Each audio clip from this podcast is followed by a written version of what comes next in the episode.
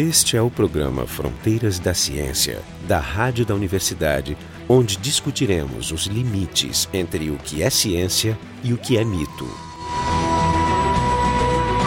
No programa de hoje a gente vai discutir lendas, fraudes e mitos. Estão com a gente aqui o professor Leonardo Brunet, do Departamento de Física da URGS, o professor Jorge Kilfield, do Departamento de Biofísica da URGS, e eu, Marco de Arte. Então, a questão de hoje é a seguinte: eu estava olhando o livro do, do, Michael Sharma sobre. onde ele discute pseudociência e, coisa, e crenças que as pessoas têm, né? E lá ele tem uma. Ele tem um capítulo interessante onde ele, ele basicamente indica para o leitor quais são os erros de raciocínios mais comuns que levam a esse tipo de, de interpretações fantasiosas da realidade da natureza. Né? É bom dar o nome do livro, que ele tem vários, né? É, pois é, Porque é. Esse, as pessoas esse, acreditam em coisas esquisitas. É, esse. É, o nome é, do livro. Né? é esse porque não está traduzido. Não está traduzido. Hum. O Jorge podia traduzir, né? Bom, porque as pessoas acreditam em coisas esquisitas. Não, mas tu podia fazer a tradução. Né? Ah, obrigado, mas não só de título no momento. Isso, é, pois é. Ficou com o título por enquanto. Então, eu vou, eu vou só passar por rapidamente quais são esses, esses grandes títulos das grandes coisas que vão erradas quando,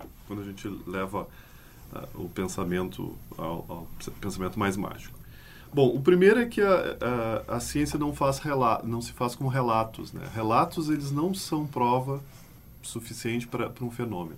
A linguagem científica não faz ciência, né? Se, a, se, a, se o que quer que você esteja descrevendo, ele, ele é, você usa termos científicos e não, isso não faz o que você está dizendo mais ou menos aceitar. As declarações bombásticas não fazem alegações, as alegações verdadeiras. Né? Se tu diz que tu achou a coisa que vai terminar com o mundo, ou que tu tem a teoria final perfeita. Vai mudar o conhecimento científico. Isso, é. Vai revolucionar. Revolucionar. Uma outra que, que diz que porque algo herético não significa que é correto. Isso é interessante porque ele diz assim, ó, porque o, alguma, algum cientista foi ridicularizado no passado com uma teoria verdadeira. Isso não quer dizer que a minha teoria agora, que está sendo ridicularizada, vai ser verdadeira só porque... É, uma das características dos cientistas, não só o Shermer, mas antes dele o Martin Gardner analisa, né? É que é assim uma tendência meio paranoide de se sentir, é, digamos, visto como o pária, como ovelha negra na história, então é, se sentir perseguido por causa disso. Então se coloca como vítima, ele se imagina como um Galileu Isso, na cena imaginária é, do julgamento. Exatamente. Né? exatamente. E, e, e, já bravejando, um dia verão que estou certo. Isso, é, aquela coisa bom, do desenho animado que a gente vê, não, vocês... esse tipo de fantasia, é, tudo bem, qualquer um pode ter, a gente tem até os 12, 14 anos, todo mundo tem isso Alguns continuam tendo depois. Sim. Mas uh, tu tem que aprender a controlar essas coisas. Né? Da, claro, mesma forma que tu não, não rouba, não estupra, tu também não precisa fazer isso. Um outro ponto muito importante é o, o, o ponto do ônus da prova, né? É que o ônus da prova ele, ele deve estar com quem faz as alegações extraordinárias. Isso talvez a gente vai, vai uh, cobrir aqui, né? E se ele fizer provar, o bônus é dele. Sim, claro. Ele fazendo um trocadilho é. infame. Um outro ponto é que o não explicado, o não explicado não significa inexplicável. Também a gente vai abordar hoje. As teorizações não podem ser feitas a posteriori, né? Em geral, o cara acontece alguma coisa e o cara constrói a teoria em cima. Né? Em geral, na ciência, na ciência nossa, o que a gente faz é é um pouco produzir a teoria antes, né? Esse é um, talvez ah, um... isso é discutível, isso é, depende do caso. É, claro, não, tu chega é. à conclusão, mas o próximo experimento tu tem a teoria. Então, eu acho que essa, mais ou menos, é a lista das... das não sei se vocês. Então, ciência não é, não é baseada em relato, linguagem científica não é suficiente, retórica não é suficiente, o fato de alguém ter sido ridicularizado não significa que o, o ridículo da, teu, da, tua teoria um dia vai melhorar. É, às vezes significa é. que está sendo ridículo. O ônus da prova, o ônus da prova é de quem está fazendo a nova alegação, né? Bom, então, nesse sentido, tendo isso em vista, a gente podia uh, discutir a questão dos, dos círculos nos trigais, que a gente já, já abordou no, no, pro, no programa anterior. Rapidamente? É, que foi o programa dos, do, das pessoas que não acreditam da ida do homem à lua, que era que na verdade aquele uhum. programa era um programa. O nosso segundo programa. É, é aquele programa é um programa muito é, em relação a teorias conspiratórias. Isso. Hoje, hoje uhum. eles vão tentar abordar um, um, ângulo diferente do mesmo da mesma pseudociência, né? É, faz parte, digamos, aquele lá é uma lenda, digamos, o, o a ida do homem à lua é uma lenda urbana os círculos trigais, ao meu ver, é uma lenda rural. Então, se quiserem pensar assim, vou cunhar esse termo já que não existe, porque é uma coisa do campo, né? Não tem trigais dentro da cidade, mas enfim. Mas ambos têm em comum esse aspecto divertido, assim, de, de ser histórias que, que, que, que digamos, não importa por quanto tu tente provar uh, que, que não é assim, que as informações não batem com o que os conspiracionistas estão propondo, que as pessoas desejam, alguns defensores dessa interpretação, desejam tanto acreditar naquilo que nada os convence. É um problema isso. Né? O Leonardo podia nos introduzir o assunto. Nos introduzir de novo um pouquinho o que, que é o problema, o problema dos, dos, dos uh, círculos intrigais. Bom, a definição básica. Matemática. Né? É a definição matemática. Então, é um grande padrão, um grande desenho criado aplainando-se os talos em plantações de milho, trigo, arroz, sorgo, seja lá o que for. Até em milho é muito difícil, em geral são coisas mais pequenas. Sim, o que importa aí é que, de alguma forma, a plantação é modificada para gerar alguma estrutura geométrica. É um desenho em cima da plantação. Isso. Um desenho, e começou com círculos, mas agora está mais complexo, né? Isso. Então, essa parte de história eu acho bem interessante, porque uh, partiu, na verdade, de um, a gente ficou sabendo disso por causa de uma confissão. Uh, em, o primeiro círculo foi visto em 78 uh, e foi planejado dentro de um pub em Southampton, na Inglaterra, por Bauer e Charlie. Douglas Bauer. Mas não tem aquele da Nature, não tem aquele que até tu mencionou. Tem o da Nature. Isso nós vamos, aí nós, depois. Nós vamos chegar não, lá. mas o da Nature não foi no é, século XIX? Na primeira Nature tem isso. Aham. Mas só que a gente, o pessoal se ligou né, nesse assunto depois, hum. no ano 2000, quando foram olhar, ah, se já tinha alguma referência a respeito de círculos intrigais, e encontraram que na primeira Nature havia um relato desse tipo e aparentemente era causado por um ciclone, por um, não, na verdade, um, um tornado, tornado, é um tornado, tornado tá? que deixou realmente uma marca e era bem característico, inclusive tinha a parte central dele que não. Mas que, que ver, que ver eu, eu, eu, eu, não consigo entender direito esse tornado, porque hum. o, o tornado para deixar uma marca uh, circular, ele teria que ter nascido e morrido sem se mas deslocar. Isso mas é característico. Sem se é. deslocar, porque é se ele se desloca, ele, ele teria que deixar uma, uma linha, não, não um círculo. Não, não necessariamente. Mas tu já viste que em, em tornados que tem imagens né, de tornado, muitas vezes tu vê armado no céu, uhum. né, aí vem descendo uma ponta e às vezes ela só toca no chão e sobe. Ah, nunca tinha é o que se chama os cúmulos mamilares, ele parece que bota uns biquinhos para baixo isso. e aí ele começa a ensaiar a descer. Às vezes ele só faz isso, dá uma descida e sobe. Nesse caso ele deixa uma marca ah, não circular. Ah, Agora, se ele descer, tocar no chão e continuar andando, ele vai fazer um traço. Né? É, não, por, exatamente, mas tu, tu vê que a gente que, precisa saber, o fenômeno atmosférico é um fenômeno muito complexo. Né? É muito complexo. Exemplo, eu não sabia disso e, e para mim, para mim era uma, era uma questão importante uhum.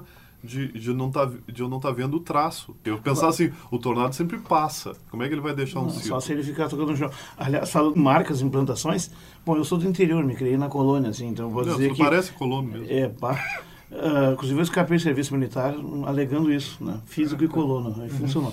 Mas assim, é uma coisa boa. Mas é, é verdade. Mas assim, o, o, uma das coisas que chamava a atenção que tinha uma, uma lavoura, tinha um lugar, tu encontrava frequentemente regiões redondas onde as plantas não cresciam. E eu fico imaginando como é fácil atribuir aquilo a um local onde pousou uma nave radioativa que deixou algum contaminante que evitou o crescimento, quando na verdade é só pequenas regiões onde os nutrientes do solo estão modificados, o que é muito comum, aliás, com o tipo de, de agricultura maluca que nós praticamos, de, de que devasta a, a, flora. Tá, isso aí é a questão do, mais do, do solo. solo. É, Eu pensei tá, que tu ia falar é. até de uma não, questão. Não, mas não, mas é uma coisa assim, às vezes está andando lá, pô, que legal, uma marca redonda lá, deve ser porque um disco voador pousou. Eu me lembro que tinha gente falando isso já na época que eu era guri. E que na verdade é, é, é tu, tu quer enxergar um padrão e explicar ele de uma forma sensacional. Aparentemente, a forma como, filosofia como eles mesmo. fizeram foi muito simples, simplesmente pegaram tábua. Isso aí é o pessoal esse que fez esses círculos. O Bauer, é, o Douglas Bauer e o David Charlie. Eles simplesmente pegaram uh, corda e tábuas uh, e fizeram um círculo de 12 metros. A, na primeira experiência. Primeiro, né? É. É. Só que não ficou muito bom, mas ficou suficientemente. É, só que não deu ibope. E eles queriam, uh, queriam sucesso. Aí eles fizeram um segundo em 81, numa região onde passavam várias rodovias. Assim, em volta. claro. É. E aí. Só bota uma loja que tu quer que tenha sucesso num lugar bem movimentado. Isso. Foi essa a ideia. E aí, digamos que esse aí foi a partir daí que começou a aparecer na TV, começou a fazer sucesso. Agora, o irônico dessa história é o seguinte, eles continuaram a fazer isso. Dez anos, né? É, Mais ao longo de dez anos. E aí, a mulher do Bauer né, desconfiou da quilometragem que tinha o carro dele. E também porque ele saía muito de noite, mas talvez ela não e ele saía várias noites, etc, etc. E o que, que o cara pensou, o que, que ela pensou, né? Bom, a gente sabe. E o que, que ele pensou? Ah, vou ter que confessar. Vejam como o amor resolve os problemas da ciência, às vezes. Então, ela e o Charlie, que era o outro, né, que era o companheiro dele, Cúmplice. contaram à imprensa britânica né, que, na verdade, estavam forjando isso tudo. Sim, que já tinham feito uns 250 É. círculos em 10 anos, né? E aí, Círculos em- e desenhos. né? Em 96, esse Charlie morre né, e o, a, o Bowley, né, que era o primeiro, continua fazendo crop circles e disse que eh, se não fosse pela, pela mulher, ele jamais teria contado, porque estava muito divertido. Sim. Mas o que, o que me, me impressiona muito Genial é, isso é- aí. Então, a gente sabe o começo, em princípio, o começo da nova era dos círculos, e, no entanto, se a gente entra na internet, a gente vê infinitos ah, sites onde pessoas fazem as alegações mais absurdas relacionadas com círculos e as Bom, e convenhamos, assim, estou olhando as fotos, alguns são maravilhosos. E tem uns de mentira feitos também com. com é, com, com, com computação gráfica, né? Com, Ah, não, com Photoshop, pega né? Photoshop. Mas tem muitos verdadeiros que são belíssimos. Inclusive, foi feito há uns anos atrás um do, do, do- da raposinha do, do Mozilla, né? Que dava para enxergar do espaço. né? Foi feito o desenho da, do símbolo do Mozilla, não é para comemorar o Mozilla Day, uma coisa assim, e que foi fotografado pelo, pelo Google Earth. Né? A ideia era que ele aparecesse na foto. É, isso é legal. Esse, a questão do, do- dos círculos intrigais, ele, ele, ele nos indica essa, ques- essa questão que eu tinha falado antes do, do aquilo que não tem explicação não é inexplicável, né? E ou, ou então tá um falso dilema. Ela propõe um falso dilema que é a, a bom, à medida que os círculos vão ficando cada vez mais complexos, é mais difícil para uma pessoa, um leigo, não um especialista em círculos, né, saber como é que o cara fez aquilo ou quantas pessoas e quanto tempo levou. Então fica fica esse, esse essa coisa esquisita, não, como é que foi feito? E o pessoal tenta induzir então que o, o fato de eu não saber como é que foi feito significa que a explicação do cara é que, que eu tenho que comprar, né? E quais são as explicações típicas? Bom, nessa linha, a Discovery, né, o Discovery É Channel, o Discovery Channel, que já está ficando famoso. né? Isso. Ele Uhum. pagou, pagou estudantes de aeronáutica para testar métodos eh, diferentes. Inclusive fez um programa que é conhecido né, do- dos crop circles que faz a revisão né, do, da, da história. Eh, mas em nenhum momento eles eh, ele- em nenhum momento eles viram algum crop circle que não fossem que eles mesmos não tivessem criados. né? Então, ou seja, esses do Discovery, a exceção dos, Não, eu dos pensei antigos, que tu já o Discovery como ele está hoje em dia com uma postura bastante polêmica sobre Hoje o tá- que, é ciência e o que não é, eu já pensei Cada que tu vez ia, menos dizer, científico, é verdade. tu ia dizer que, o- que o Discovery tinha, tinha Não, chegado não, à eles- conclusão eles, que eles os... pagaram estudantes da, da É, e- aeronáutica para fazer os crop circles e aí ver quais são as possibilidades, porque tem toda aquela discussão sobre ah, não, como é que é amassado, quando é real o crop circle ele é feito de uma coisa, quando ele é falso ele é, é de É, parece, parece a pizza É. que o Jefferson fala, a pizza real, a napolitana, ela tem que ser tal e tal. Então, o, o, o círculo de, de, de intrigal real, né, o original, tem que ter... É, e é bom dar esse detalhe. Na verdade, assim, ó, é, não é corte do, do cereal lá e Ele é- remoção dele para algum lugar desconhecido. Ele, Ele é, é deitado, amassado ele é deitado. e todo organizadamente, como se fosse penteado, todos na mesma direção. Então, tipo, fa- fazendo um círculo horário ou anti-horário, né? Porque seria o o que caso- faz se- uma coisa estranha mesmo, né? É uma coisa esquisita. Não, mas seria o caso, por exemplo, o que aconteceria se, o, se, o, se ele botasse um eixo no meio do trigal, Isso. né, Passasse uma tapa. pu- puxasse uma corda, uma é, tábua, isso já mostra assim, como foi feito, inclusive. E, e começasse a girar lentamente, né? Ele começaria a deitar o- Não, aliás, os o- depois que isso, dessa confissão, ou antes, assim, mas acho que várias pessoas tiveram a ideia ao mesmo tempo, uh, o próprio o, que fez a confissão ali no, no, no- não sei se tu já falou, no caso do. Scientific American, Uhum. o, o Matt... uh, Ah, não, isso eu não falei ainda. ah, então, Pois é, que isso realmente isso- foi um estudo sério, que é o Matt Ridley, é isso. né, que ele publica um artigo na, na Scientific American mostrando como é fácil desenvolver técnicas das mais variadas né, para fazer esse amassamento e enganar os observadores, que esse era o objetivo dele. Claro, porque eu tinha falado antes, eles sempre se apoiam na ideia de que é inexplicável. Fazem cada vez de um jeito mais mais complexo, de forma que tu não consiga decodificar o, o jeito E, que eles e aqui tem um ponto interessante, porque eles enganaram facilmente o pessoal do Wall Street Journal, Eles É. quem? O, o, o, o Ridley, né, Ah. o Matt Ridley. Isso significa que, de uma certa forma, como isso dá muito ibope, né, e vem de jornal, portanto, que o Wall Street Journal queria ser enganado. enganado. E aí ele encerra né, a, esse artigo dele se perguntando por que, que as pessoas querem acreditar em coisas sobrenaturais quando os fenômenos ainda não estão explicados, né? que é exatamente o ponto é, exatamente. que está levantando. A questão não se esgota as possíveis explicações. Simplesmente, frente a um, a um primeiro uma primeira surpresa, né? A pessoa já se entrega a uma teoria vigente, mais espetacular. Esse é o programa Fronteiras da Ciência. A gente está discutindo lendas, mitos e, e por que as pessoas acreditam em coisas esquisitas. E fraudes, no caso. E fraudes, fraude que né? virou uma lenda. É. O nosso site é o frontedaciencia.urgs.br.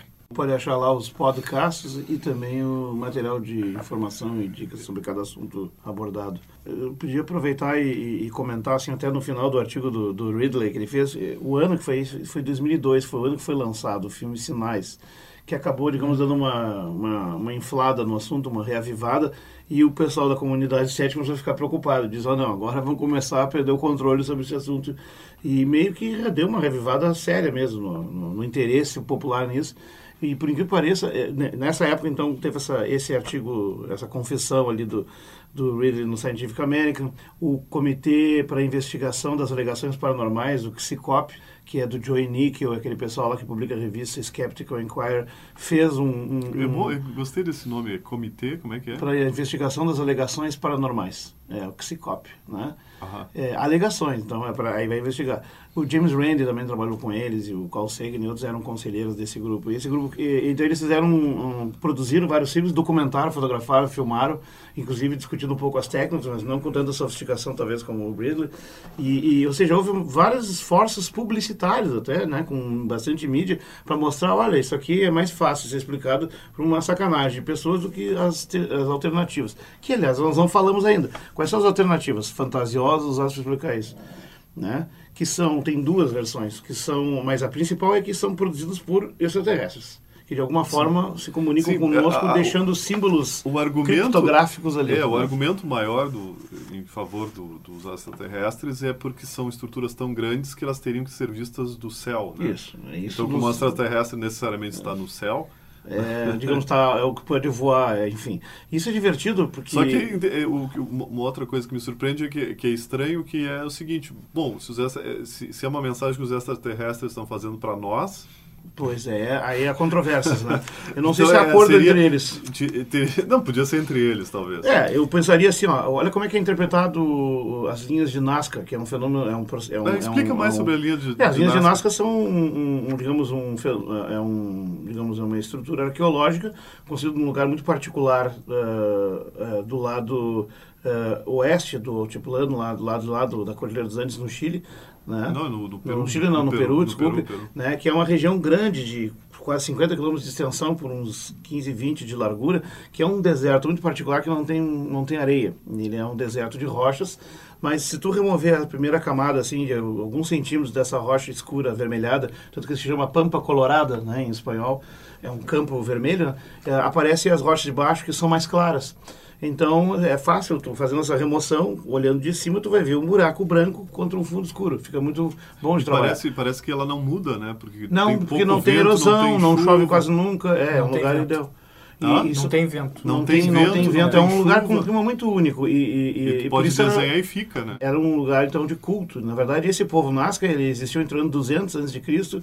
e o ano 600 da nossa era. Esses desenhos foram feitos nessa época, são bem antigos. Portanto, eles têm mais de mil anos de idade, e né? São enormes, né? São, são bastante grandes. Então, são linhas de 200, todas as orientações. Metros. Isso dá para ver no Google. Google isso. E, ah, isso ah, quem sabe bota o link no, na é, página. Uhum. São chamados geoglifos, que ou seja, desenhos que podem ser vistos é, na Terra, nas superfícies, podem ser vistos do alto, bem do alto, né? Então tem aves, insetos, répteis, eh, figuras humanas. Muito bonitas, né? É, belíssimas. E, uma, e, obviamente se discute muitas razões para aquilo, mas, digamos, a principal interpretação arqueológica é que é basicamente de, de cunho religioso. Não, mas o objetivo eu vi, eu de fazer uma homenagem. calendários também. É, hum, tem estudos, eu andei lendo aqui agora recentemente algumas coisas e não há, não há, não há consenso sobre isso.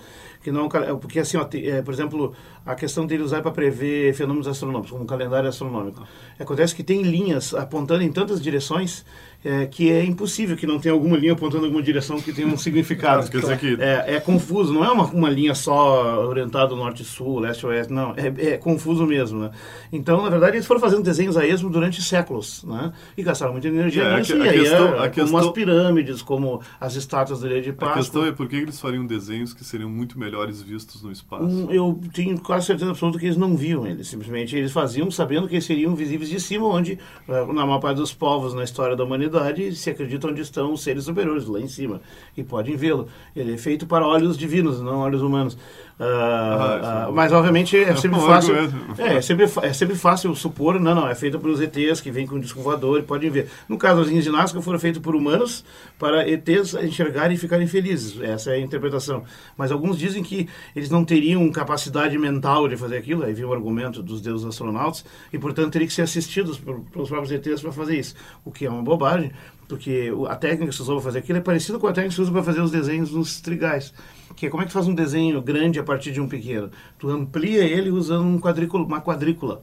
Eu não sei o nome que se usa, mas é uma quadrícula. Basicamente, tu bota um quadriculado em cima de qualquer desenho, por mais complexo que seja, né? E aí cada quadradinho vai ter pequenos pedaços de desenho para fazer, bem simples. Tipo, são linhas, É, o lado esquerdo, o lado direito, em cima e embaixo, cruz.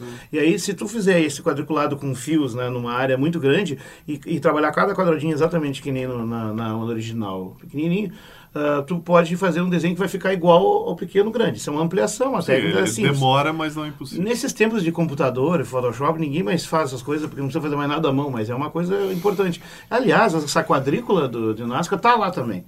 Só que os caras, os deuses astronautas, esse pessoal nunca mostra fotos desse tipo. Até pode ser encontrar, são difíceis. Basicamente, eh, alinhamentos de pedras formando quadrículas que são, foram usados para fazer os desenhos geralmente, ainda estão lá também, não foram totalmente removidos no processo.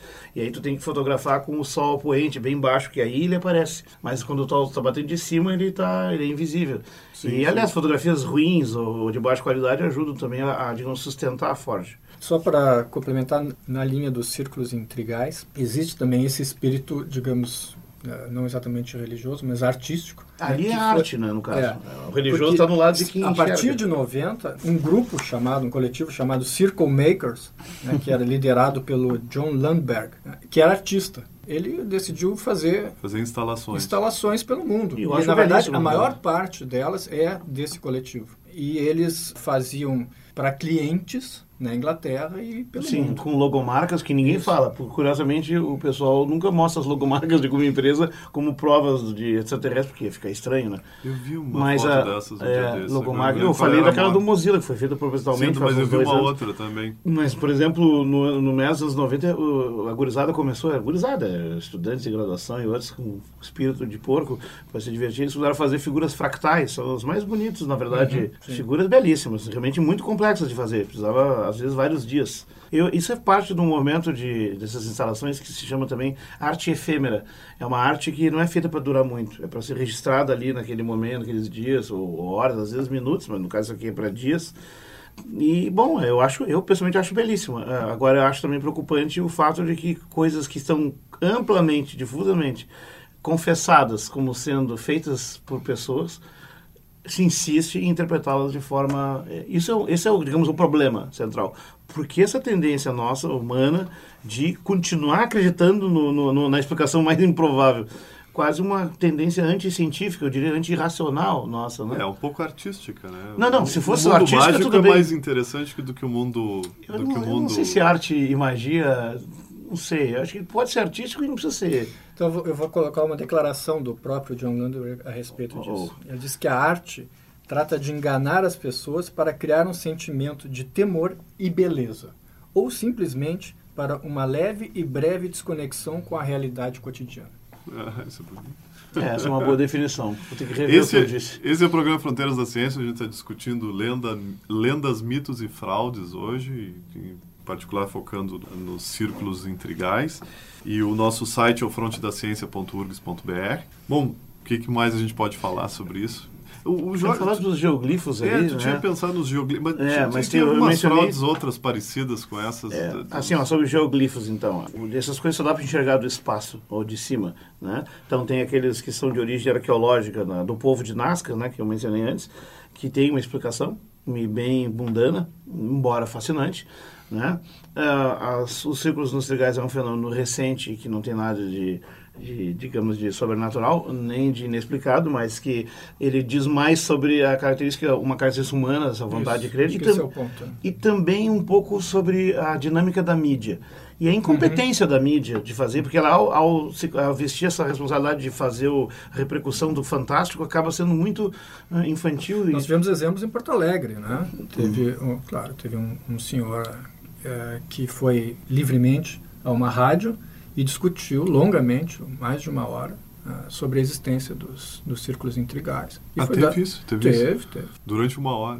Durante uma hora. É, aí... Te, é, não vou dizer nem a rádio, nem o nome do... Melhor não. Não foi neste programa. Não foi, não nesse, foi programa. nesse programa. Por exemplo, tem duas, duas, duas famosas fraudes históricas, assim. Por exemplo, uma, uma, a fraude mais engraçada que eu conheço é chamado traçador de quadro. É, um, é o QRS 250G é uma máquina que foi divulgada, era um, era um detetor de tudo. Ele detetava presença de drogas, armas, bolas de golfe perdida, cães desaparecidos, qualquer coisa. Era uma caixinha de plástico uma antena. Ele chamava. é, e era quadro, porque era, o nome do cara era quadro com dois Ds, né? Então era quadro tracker. E, e, então a imprensa repercutiu que fantástico equipamento, faz tudo, vem tudo, e chegaram a vender alguns, inclusive, né? Quando na verdade alguém teve a ideia de abrir ele, não tinha nada dentro, né? Então simplesmente era uma alegação, e, ou seja, o máximo da gozação é tu fazer uma caixa vazia, entregar e Mas, pessoas saírem comentando, pô, que legal. Não teve o caso da... Fico imaginando quantas caixas dessas tem por aí, né? No, o exército americano não comprou coisas baseadas em forquilha. Ah, bom, mas eles merecem. É, isso, eles merecem. É. Mas tem dois... duas dois ah, é, esse é um mito interessante, né? Que é, a gente nunca esse, falou esse... aqui, que é o negócio da forquilha para achar água. É, isso nós vamos ter que fazer um programa, porque isso aí já vieram quase uma disciplina, né? Que é a radiestesia. A radiestesia. Né? É. Mas Cara, assim, a ó, gente tem pouco tempo Tem pouco aqui. tempo, mas assim, só para comentar, minutos. tem duas fraudes famosas, a de Steven Talbot e a do Carlos né, que, é, é, que as duas aconteceram na Austrália, que é um lugar isolado, que tem uma comunidade cética ativa, mas uma imprensa muito crédula. Né? Então, no caso do, do Steven Talbot, uma comunidade cética estava preocupada com a, o baixo nível da, de filtro da mídia, convidou um mágico desconhecido para ir lá e se apresentar como um médium. E ele, então, inventou um currículo, apresentações na televisão e nos jornais, tudo de mentira nos Estados Unidos. Chegou lá e ficou se apresentando e enganando multidões durante meses. E a imprensa adorou, divulgou, dava capa de jornal e tudo.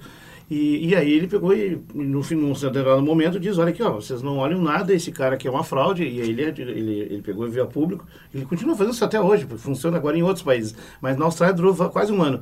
E disse que bastava tu pegar a internet e dar uma checada na, se ele apareceu num programa de TV ou num jornal nos Estados Unidos, tu ia ver que não era verdade nada. Então, veja, é, é fácil cair numa fraude. E a mesma coisa aconteceu com o tal do Carlos, o, o cara, um, um, também um mágico, que ele decidiu fazer sozinho esse experimento. Na verdade, ele, ele foi orientado em parte pelo James Randi, ele resolveu dizer que ele canalizava um espírito de dois mil anos chamado Carlos, e aí ele ia se apresentando e foi para a Austrália também, ficou lá um mas, ano. Mas isso, isso tem, e, era tudo mentira Isso está relacionado um pouco com a tendência das pessoas de descartarem aquilo que não, que não corroboram teorias, né? Então, hum. eu não acredito que as pessoas nesse experimento aí, as, as pessoas realmente não se cruzaram com a informação de que o cara era uma fraude, mas eles mas cruzaram e não né? deram importância hum. porque queriam que, que não fosse uma fraude.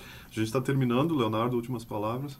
Apenas para mencionar que o, se a primeira primeiro link na internet que aparece sobre trigais, na verdade a gente tem que procurar por Crop Circle, não é uma página séria, e sim, se vocês olharem, ela é financiada, né? Financiada por uma revista e por um, um hand shop, que eu não sei o que, é. É uma, uma, loja de lembrancinha? É, não sei o que, que é. Bom, que dá dinheiro. Só para dizer Bom, que... Esse foi o programa... Essa é a primeira página porque ela é mais procurada, e isso já também mostra o envolvimento.